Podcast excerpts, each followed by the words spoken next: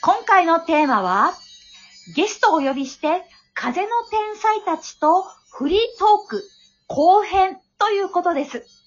前半は、まあ、お二人の独特の風の時代の天才らしいものの見方、そして、あのー表現の仕方っていう話を聞けて、まあ私としては面白かったです。銀河のシャーマンのもちょみほです。言うの忘れてた。なので、すごく面白かったんですけれども、後半もまた、この風の時代の天才たちといろいろおしゃべりをしていこうかと思います。ではまた改めて自己紹介をお願いします。かえちゃんどうぞ。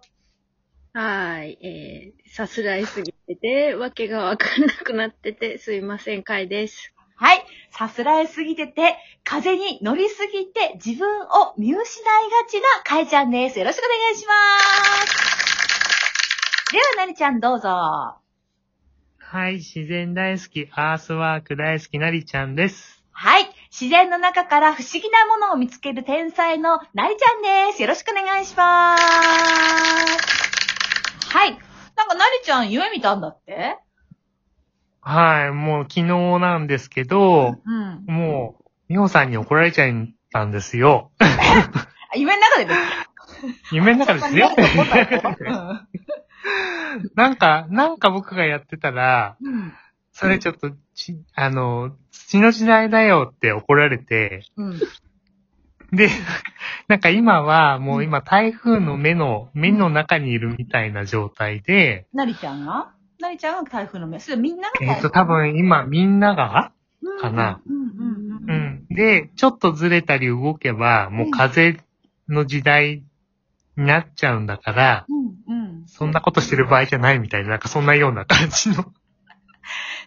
なりちゃんがその台風の目から、なんか、は、動かないようにしてるってことで私に怒られてたのかしら？ああ、そうかもしれない。そこしか見てないみたいな感じかな。ああ、なるほど。風の時代に目がいってないっていうことかなう。んうんうんうん。あ、台風の目とかけて。違うか。なるほどね。あ、目とかけてる。台風の目と、そこしか見てない目の二つをかけてっていうことね。うほうほう。ほうほう。なかなか面白い夢ですね。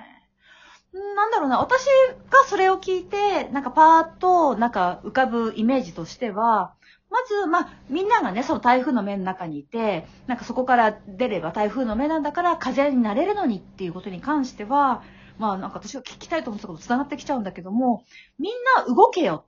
みんな発信せよっていうことに、私は繋がってるんじゃないのかなみたいな感じがするわけです。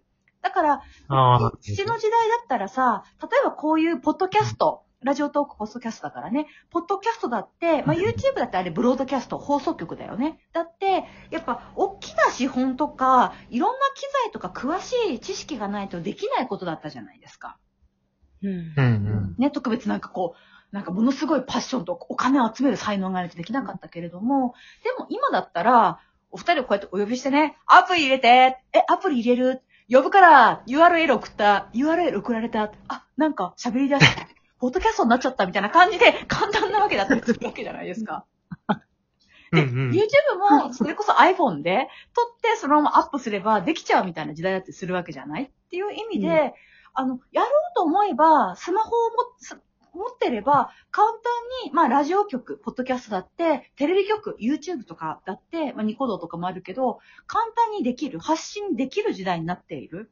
でもみんな、まだ、もうちょっと腰が重い人たちがいるっていうのかな。なんか台風の目の中で、うん。なんか、あの、自分の好きな YouTube チャンネルとかだから再生したり、まあ、テレビのなんか、録画とか見たり、なんか、ただひたすら受け手になって、うんうん、うん、うん、うん、うん、うん、うん、うん、うん、うん、うん、みたいな感じで、受け手になってるだけで、で、あなたもやったらどう？って言ったら、いや、私みたいな存在がちょっと、いやいやいやいやいやいやいやいやいやいやいやいやいやみたいな感じで、演奏してる人が多い。私には仕事がありますから、私なんかそんな、もう顔出しするような存在じゃ、いや、僕の話なんか誰も聞きませんよ、みたいな感じで、みんななんか、なんだろう、その、やっぱ目、真ん中から動動こうとしない。自分の世界から動こうとしないっていうところがあるんだけど、別に責めてるわけじゃないよ。でも、もしみんな風の時代に乗りたいって言うんだったら、ちょっと出てみたらみたいなことは、多分私はあるんじゃないのかなって思うわけです。うん。そして、私、今年の1年間の予報、なりちゃんには、なりチャンネルを作れというような宇宙のレシピをお渡ししたんですけど、なりチャンネル、どうでしょうか？うんやろうと思ってます。そうですか？カイちゃんなんかはさ、もうほんと3年とか5年ぐらい前から、やっぱカイちゃんオリジナルのヨガのポーズ、アーサナとかを発信したり、旅の様子を発信して、カイチャンネル作りなよ、カイチャンネル作りなよ、なんか、漬物スーリアだよ、みたいなことをなんか散々言うてたと思うんだけど、ど、そろそろどうですかね、カイ先生。本当だね。うん。うん。腰が重いね。そうよね。僕もやっぱりね、二人とも腰が重いってことなんだと思うんだけど、カイちゃんの中のその腰の重さって、な、何、何が原因だと思う自分で？で、なんだろう、なんか普通に、うん。Facebook とかの投稿は、うん。なんか割とじ自分の中で自由になってきてるなとはうん思やってるやってうけど、る。インスタも連動させてるしね。あ、そう、うん、そう、その枠は超えてない。Facebook 止まりかな。うん。まあでも Facebook にアップできるってことは、なんだろう、あと一歩なのかなみたいな感じですよ。もちろん Facebook だって全然いいと思うけどね。うん。もうちょっとね、うん。外にね。うん。台風の目からね。ちょっとえ、な、何やるのって感じがするけど、でもなんか、Facebook とかだったら、はいはいなんかそその時の思いつきでいろいろ投稿できるけど、うんうんうん。例えば YouTube とかだったら、え、な、何すん、なんかちょっと構えるところがある。うん。だったらインスタの方の強化で、インスタの方だとさ、あの、インスタ TV で15分以内だったら動画もアップできるし、あの、1分間以内の動画とかも投稿できるし、多分、かえちゃんだったら、Facebook がちょっとインスタの方になんか力を入れるみたいな風に、そっちの方がスモールステップでいいのかなみたいな感じがする。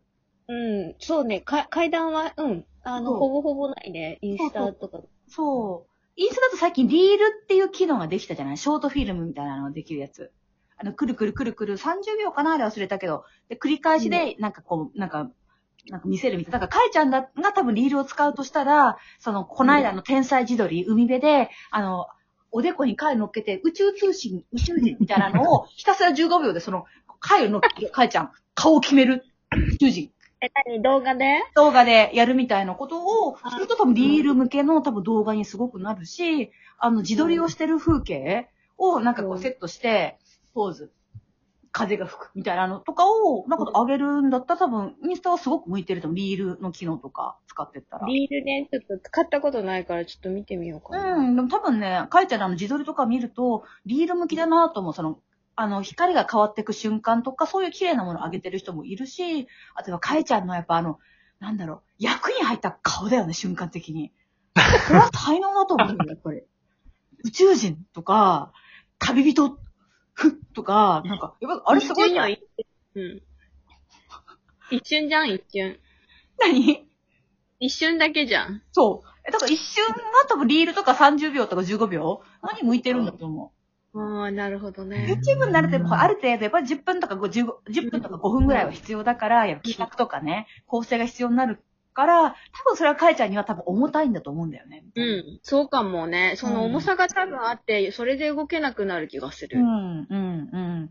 だから、あのーまあ、Facebook とインスタもインスタすでにアカウントあるから、インスタの方でとリール機能とか、まあ、ストーリーとかでもいいんだけど、多分リール向きだと思うんで、かえちゃんの才能は、リール？で15秒とか30秒で、その一瞬で入れる自分だから、アーサナを一瞬とかでいいんだよ、別に。あの、今日何やろうかなゲボを吐いてるおっさんのポーズみたいなのとかをタイトルで言葉入れて、ゲボを吐いてるおっさんのポーズ。30秒。ゲボを吐いてるおっさんのポーズ。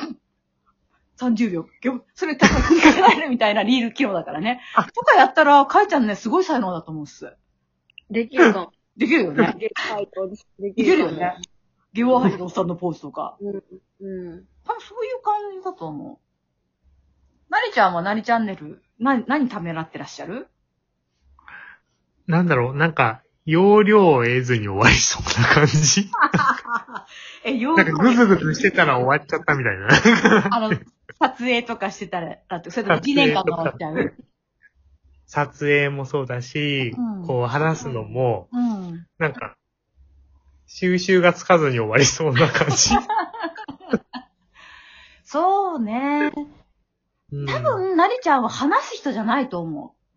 あの、かえちゃんが、うんあの、ゲボを吐いたおっさんのヨガのポーズをするみたいな動画を作るんだったら、なりちゃんは、なんか、なんていうのか、なりちゃんの目を見せるみたいな感じ？だから道を歩いてる時に、それこそアクションカメラみたいな感じで自分の顔の横に、なんかこう iPhone のカメラを見て、あ、何かを発見、グググって寄ってく。あ、可愛いキノコでしたそれで終わりでいいんだと思うのみたいな感じ。うん。本当に。多分それでいいんだと思う。普通になるほどで、なりちゃんがその虫を探すみたいにグググって寄ってきて、わこんなところにキラキラのビーズが落ちてる。終わり。いいんだと思う。え、ほんとほんと。え、それは YouTube でってことですうん、か別に、多分、なりちゃんも、だから TikTok とか、あの、インスタ向きなんじゃないと思う。だから二人ともショート、ショートの方がいいっていうのかな。うん。うん、なるほど。うん。しかも取ってすぐ上げるってないと、多分、忘れるか気が重くなるか忘れ、うん、忘れるんじゃないかなみたいな感じがするんで。うん忘れるですね。多分ね、忘れるんだよね、きっとね。そううんそう。感覚はその時じゃないと乗せられないからね、本当に、ね。乗せられない、乗せられない。そうそうそう。うだからん風もなんかできそう。うん。